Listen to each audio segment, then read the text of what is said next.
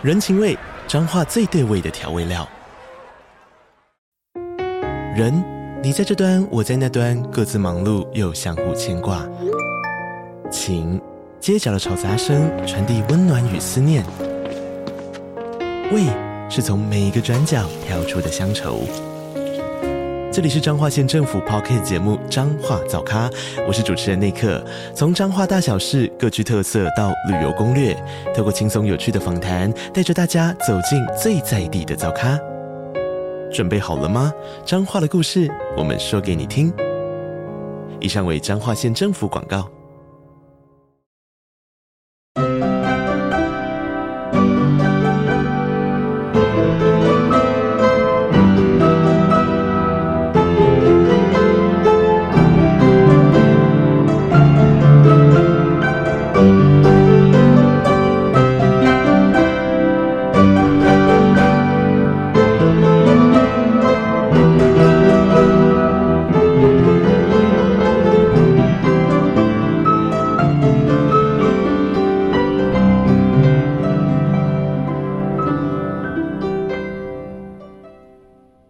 各位大小探险家，大家好，欢迎来到玉山故事馆。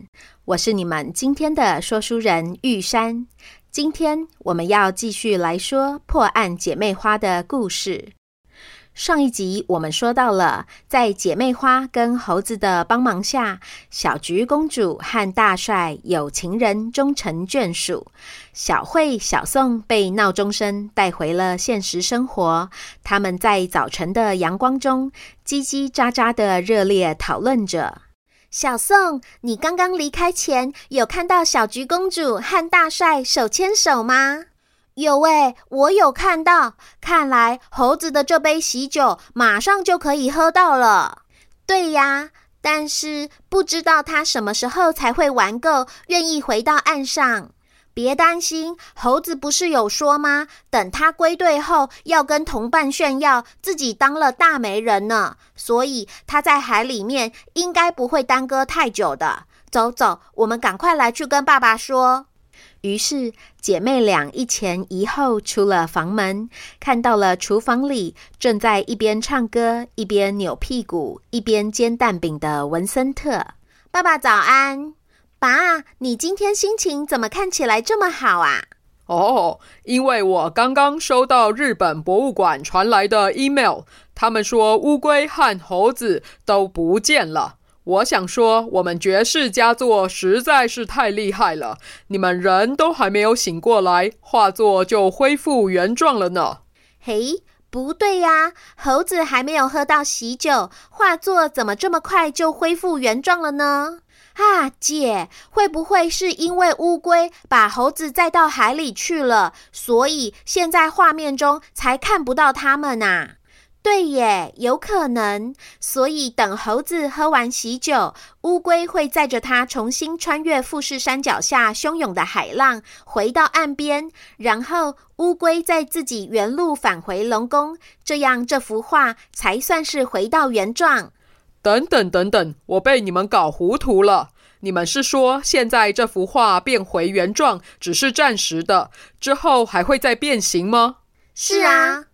于是，姐妹花把他们在龙宫的见闻一五一十的跟文森特说了一遍。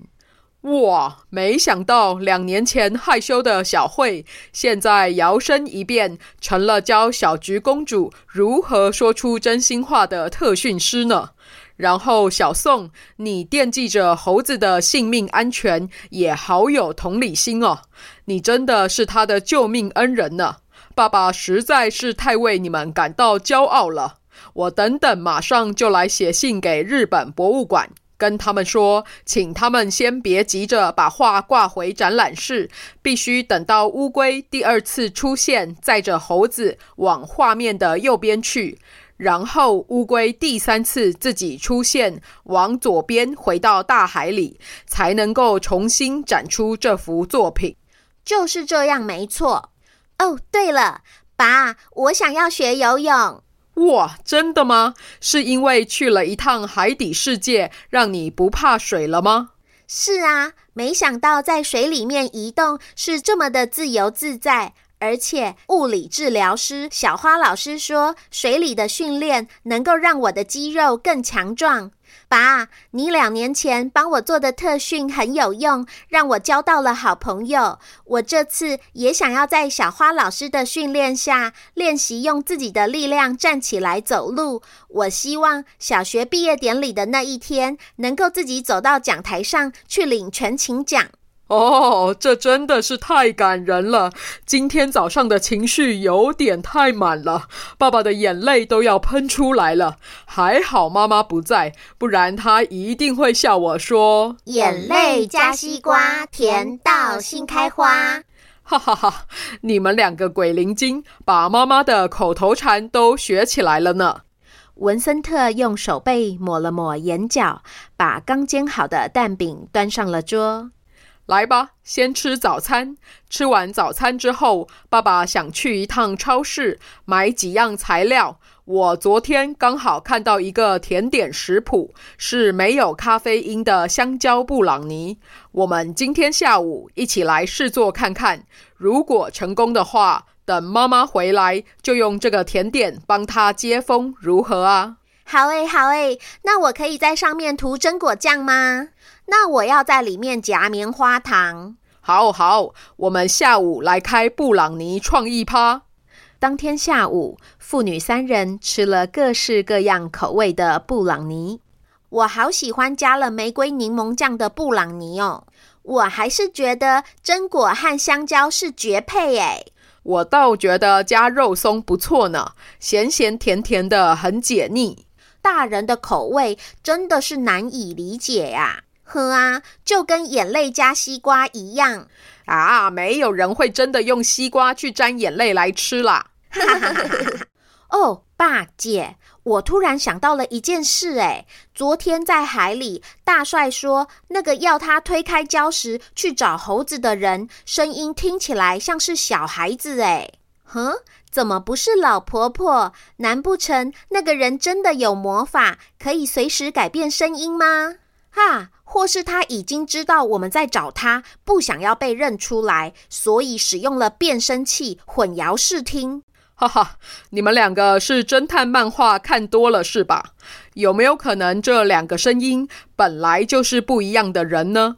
例如祖孙之类的？哪有这么懂艺术作品的小孩子啊？爸爸眼前就看到了两位啊！哈哈哈哈哈哈。小慧、小宋有了之前的经验，没有继续在声音这个环节上钻牛角尖，因为他们知道还有其他的线索藏在另外五幅画里，等着他们去一一找出来。倒是文森特想了一下，开口说：“对了，小慧、小宋，有件事情我想问问看你们的意见，就是啊。”我觉得你们两个在梦里面破案的这件事情实在是太有意思了。你们也知道，爸爸就是个故事迷和艺术控。听到你们在童话故事和艺术作品之间自由穿梭的经历，我实在是又羡慕又骄傲。我的两个女儿拯救了人类文明的宝藏耶！爸爸总觉得这件事情不能只有我一个人知道。加上有些艺术品相关的知识和典故非常的丰富，我其实也没有办法完全掌握。爸爸认为，如果能够问问看其他专家的意见，应该会有助于厘清案情。当然，我们之前说过，这件事如果公开了，会造成很大的恐慌，所以我左思右想。最适合一起讨论的人，应该是我们协会会长，因为他很清楚名画变形的事，又有非常深厚的艺术涵养和专业知识。不知道你们会不会愿意，爸爸把你们透过梦境破案的事情跟他说呢？当然可以呀，爸，你是说艾丽莎婆婆吗？我记得她人很好，还知道各式各样的艺术家小故事。说不定她听了我们破案的过程之后，能够提供一些线索给我们呢。是啊，我和姐姐也一直都很想要跟别人讨论这些有趣的梦境，尤其是那些童话故事里的人物，居然都跟我们原本想的不一样诶。但是每次要开口，就想到爸爸说要守口如瓶，到嘴边的话又缩了回去。所以，如果可以跟艾丽莎婆婆说的话，我觉得超棒的呀！好哦。那我明天上班就跟艾丽莎会长说，我实在是很好奇，她知道之后会是什么样的反应啊！哈哈哈。当天晚上睡前，文森特来到了姐妹俩的房间，他把小慧抱上床之后，说起了第六个故事——绝世佳作。爸爸今天要说的故事是《消失的猴子》。嗯，猴子。该不会是我们在龙宫碰到的那只吧？哦，这也太刚好了吧！哈哈，好像没有这么刚好哎。我早上听你们说，龙宫里的那只猴子有点调皮，然后他说他的同伴是柴柴和狗狗 gay，对吗？对。这幅画里消失的猴子虽然也有同伴，不过是一只黑猫。它们两只动物一左一右。待在一个女生的肩膀上。啊，爸，你是不是带我们看过这幅作品？那是画家本人的自画像。他跟我一样，行动不方便，但是却有钢铁般的意志。我也有印象，那个女生的眉毛连在一起，她的头发上还有两只蝴蝶。